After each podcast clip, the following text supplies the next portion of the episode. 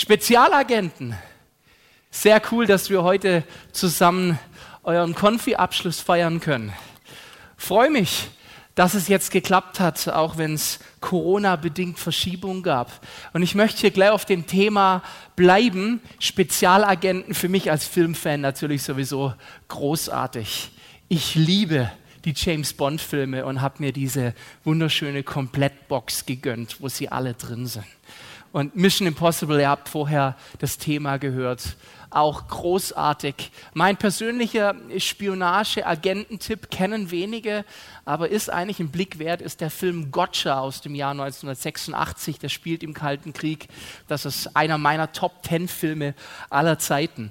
Und ich finde, das Thema Spezialagenten, das passt sehr gut zu einem Gottesdienst allgemein, auch wenn es nicht Konfi wäre. Natürlich haben wir heute diesen Abschluss, aber das Thema, das geht uns alle an. Und ich rezitiere hier einfach mal den Tim, der in dem Video vorher gesagt hat, ich weiß nicht, ob ich genügend ausgerüstet bin. Tim, lass mich dir sagen, doch, bist du. Und das ist vielleicht auch eine Frage, die wir alle haben und uns immer wieder auf dem Schirm haben müssen. Und dieser Kontext von Spezialagent sein oder Spionage, den gibt es in der ganzen Bibel. Ich habe überlegt, Mensch, was suche ich mir für eine Geschichte raus, um da ein bisschen reinzugehen?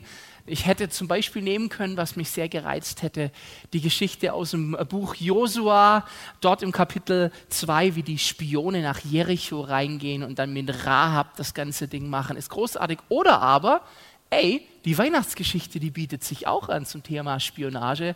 Denn wenn wir lesen Matthäus 2, dann versucht zumindest König Herodes, die drei Weisen aus dem Morgenland für seine Zwecke einzuspannen als Spione. Und er sagt, hey, geht das Kind anschauen.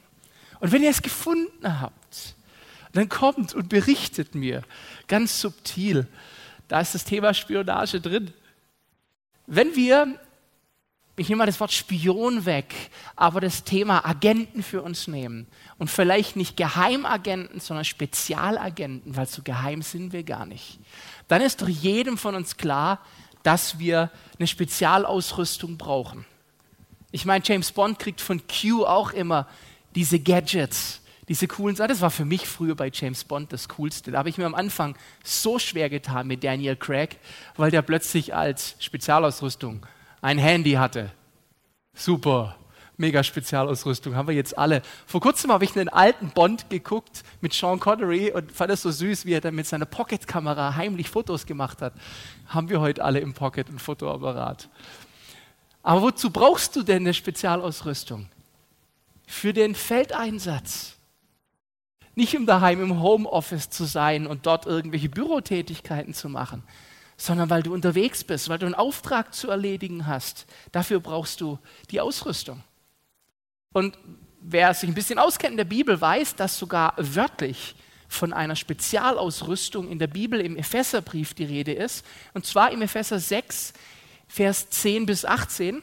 Ich möchte euch das kurz mal vorlesen und nutze die Übersetzung NT 2010 von Andreas Eichberger. Die finde ich ganz cool, weil die mal so ein bisschen einen anderen Dreh reinbringt. Hört euch das an. Im Übrigen, er starkt immer wieder durch den Herrn und durch die Gewalt seiner Stärke.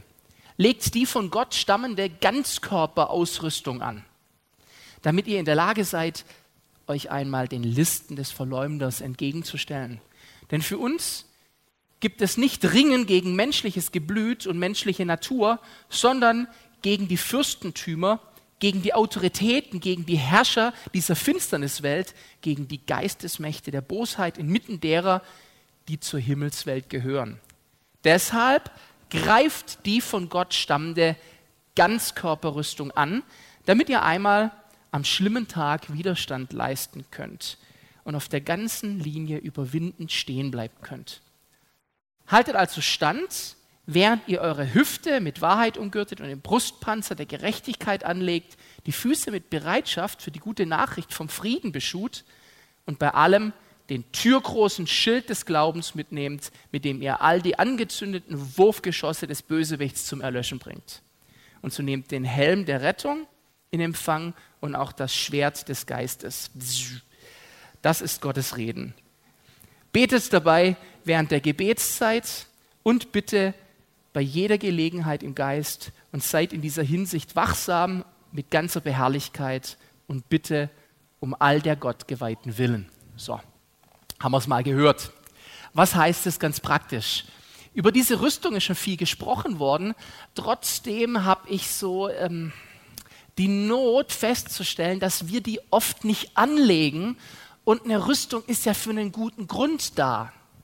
Deswegen, und ich bin da sehr dankbar, die Melly Kund hat mir mir hervorragende Vorarbeit geleistet, zusammen mit dem Erik und hat eine schöne Darstellung dieser Rüstung entworfen. Und die schauen wir uns jetzt nochmal genauer an. Und auch wenn ihr schon öfters gehört habt von dieser Rüstung, bitte hört nochmal unter anderem Blickwinkel zu, denn da ist so viel Wertvolles drin. Und ich kann euch sagen, das Thema ist so ein bisschen ein Steckenpferd von mir seit 20 Jahren als ich mich auf heute vorbereitet habe, habe ich solch tiefe und tolle Schätze ausgegraben. Ich bin ganz rappelig geworden beim Vorbereiten, weil ich dachte, boah, das muss ich mir alles notieren und aufschreiben, weil es so gut ist. Erstmal, wenn wir uns das genau angucken, wozu brauchen wir diese Rüstung? Vers 11 sagt, damit wir die Listen des Feindes überwinden können und nicht reinfallen. Und diese Listen, da ist im Griechischen der Begriff drin, Methodeia, also die Methoden. Es sind die Methoden des Feindes, die kommen immer wieder und mit der versucht er dir ein Schnippchen zu schlagen, mit der versucht er dich auszutricksen, mit der versucht der Feind zu entmutigen. Und Entmutigung ist eine mächtige Waffe, die gegen uns angeht. Ja, das Methodeia ist das Folgen oder Vollziehen eines geordneten und gekonnten Ablaufs bei der Behandlung von etwas. Das heißt, der Feind, der hat einen regelrechten Ablauf, wie er immer wieder versucht, dich anzugehen.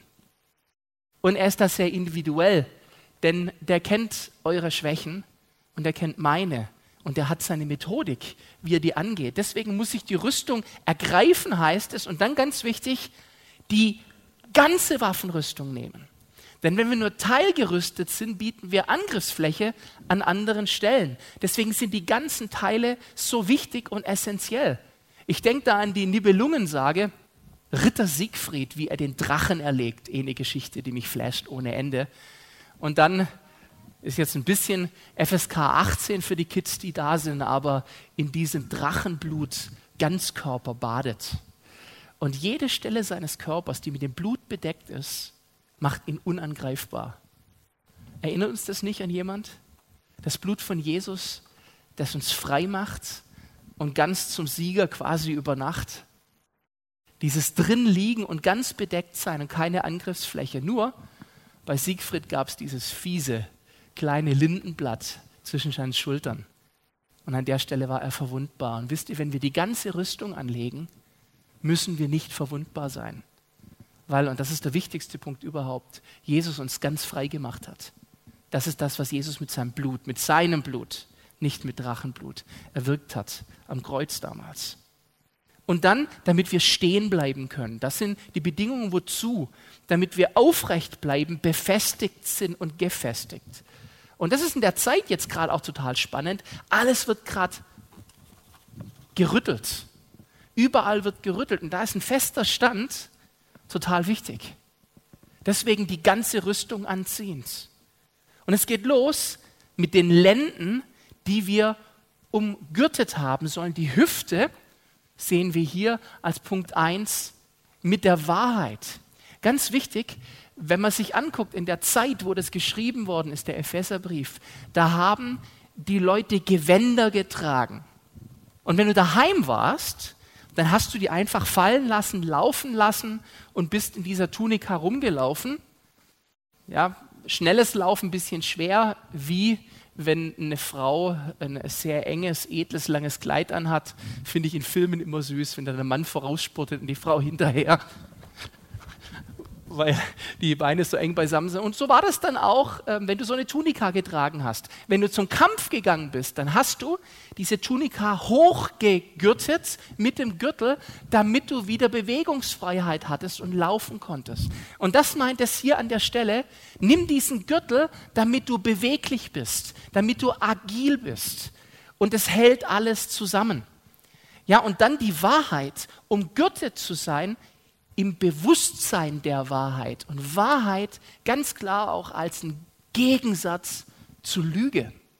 Eines der Hauptangriffsmomente und Elemente vom Feind ist, uns zu belügen. Wir kennen das schon im Zwischenmenschlichen. Wenn wir mit jemandem gerade ein Spannungsfeld haben im Persönlichen und dein Kopfkino sagt, der denkt doch jetzt bestimmt über mich. Der hat doch jetzt mit der Tat, hat er doch garantiert damit sagen wollen und der wollte mir doch hier. Und es sind Dinge, die sind nicht ausgesprochen, aber die wabern rum und sie sind nicht Wahrheit, sondern Mutmaßen und sehr wahrscheinlich ein Instrument vom Feind, um dich gegen den anderen aufzubringen. Und dem tust du mit der Wahrheit entgegenstehen. Wahrheit, auch hier im Griechischen Aletheia, die Zuverlässigkeit und die Wirklichkeit Gottes, seines Redens und seines Handelns. Haben wir im letzten Jahr mehrfach gehört von Steve Backlund mit diesem, die Wahrheit, die er gegen die Lügen des Feindes setzt. Deswegen ist es wichtig, dass du umgürtet bist mit Wahrheit, denn die Wahrheit hält dich beweglich und schützt dich davor, dass du stolperst, weil du nicht richtig laufen kannst. Die Wahrheit Gottes ist gemäß dem, was wir im Neuen Testament lesen, in der Person und der Geschichte von Jesus offenbar geworden. Und das Evangelium von Jesus wird auch als Wort der Wahrheit bezeichnet. Der Heilige Geist ist der Geist der Wahrheit. Ganz wichtig, wenn der zu dir redet, dann ist das die Wahrheit. Und ohne diese Wahrheit, ohne diesen Geist, kannst du nicht laufen und kannst du nicht gehen. Das ist diese Wahrheit, das ist dieser Beistand, der bei uns ist. Und dann an zweiter Stelle dieser Brustpanzer der Gerechtigkeit. Und der saß übrigens nicht nur auf der Brust, sondern der war beidseitig, vorne und hinten, damit du keine Angriffsfläche hast. Das war eine Brustplatte und Gerechtigkeit heißt nichts anderes als, ich habe hier eine schöne Definition, hört euch das an, ein Verhältnisbegriff, der das Handeln an einer Personengruppe beschreibt, zu welchem man sich durch eine Vereinbarung gebunden weiß. Es ist die Beachtung des Tun von Gottes Willen und das Wissen, Gerechtigkeit, Jesus hat mich gerecht gemacht. Ich bin gerecht fertig durch Jesus. Es geht nicht mehr darum, dass ich alles können muss, weil Jesus es kann. Es geht nicht darum, dass ich sage, ich habe es gemacht, sondern darum, dass er gesagt hat, es ist vollbracht. Und das ist meine Gerechtigkeit. Ergo, zieh dir diesen Brustpanzer an des Bewusstseins, dass du in Jesus gerecht bist. Nicht wirst, bist, egal was kommt. Und dann drei, die Stiefel. An den Füßen sollen wir tragen die Bereitschaft für die gute Nachricht vom Frieden. Hier geht es ganz wichtig um eine Haltung. Ja, ganz oft wird diese Stelle übersetzt, dass es da um Reden geht. Aber da geht es nicht vor allem um Reden, sondern um eine Haltung. Und das ist die Grundlage und das sind die Füße und die Schuhe und die Füße wurden auch benutzt, wenn du gewonnen hast, um zu unterwerfen, deine Füße draufzustellen zu sagen, das ist meins, ich habe gewonnen. Und da ist die Bereitschaft für die gute Nachricht vom Frieden wichtig. Ja, die, die Verfassung einer Person ist da gemeint mit Bereitschaft. Und Frieden großartig. Die einfachste Definition, die Abwesenheit von Streit. Aber wenn man sieht, wie viele Menschen sich von Gott getrennt fühlen, dann steckt da noch viel mehr drin. Und ich habe hier eine sehr, sehr schöne Definition in meiner Studienbibel gefunden. Frieden als messianische Segnung ist der Zustand, den die Gnade und der Liebessinn Gottes herbeiführen und in dem das Durcheinander und die Not des Lebens, die durch die Sünde verursacht werden, weggenommen sind. Das ist der Hammer, das ist so Weihnachten. Das ist so, das Ding wird wieder komplett. Das ist so, es gibt keine Trennung mehr zwischen uns Menschen und Gott. Weil deswegen feiern wir Weihnachten. Ich weiß, ich habe das letzte Woche schon gesagt, aber ich bin gerade ein bisschen begeistert. Das ist so gut. Wie oft fühle ich mich getrennt von Gott? Ich weiß nicht, ob ihr das kennt. Und dann, dann, dann kommt der Feind und sagt, Peter, du hast auch guten Grund, dich getrennt zu fühlen, weil dein Verhalten gestern und vorgestern und heute Mittag.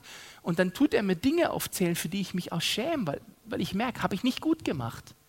Aber wenn ich jetzt schon den Gürtel habe, wenn ich jetzt schon den Brustpanzer habe und die Füße geschut, dann kann ich sagen, ah, stimmt, war nicht gut, aber es spielt keine Rolle mehr, denn ich bin gerecht gemacht und ich habe die Bereitschaft für die Botschaft des Friedens. Und wie gut steht uns das an, wenn wir als gläubige Christen die Bereitschaft für die Botschaft vom Frieden in uns tragen. Es ist nicht die Botschaft von Uneinheit, es ist nicht die Botschaft von Zwist, nicht die Botschaft von übler Besserwisserei, was wir manchmal echt machen, sondern die Botschaft von Frieden.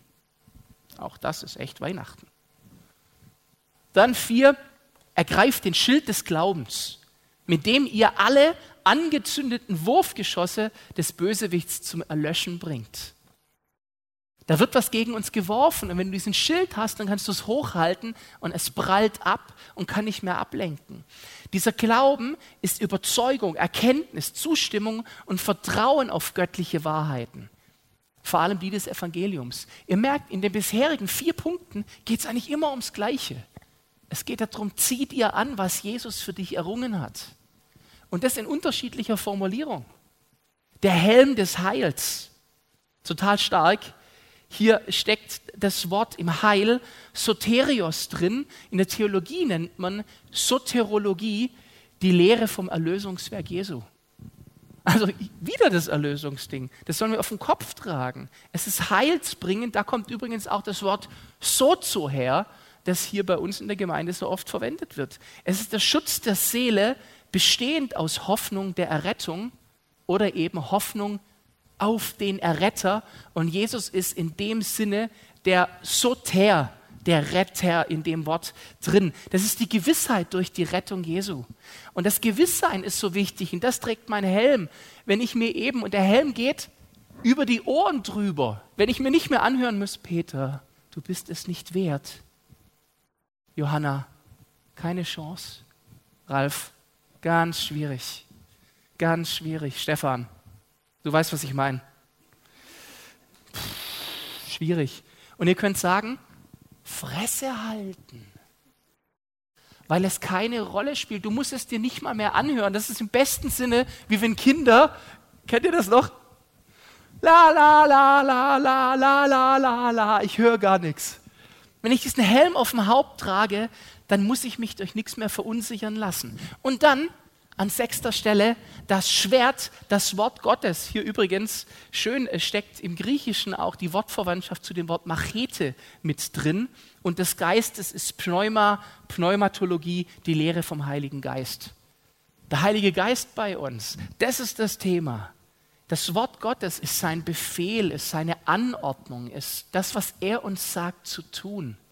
Und das ist dann die Strategie, die ich mit dem Schwert verfolge. Es ist nicht mein Draufhauen, weil ich jetzt was in der Hand habe. Im besten Sinne noch Leuten Bibelstellen um die Ohren schlagen.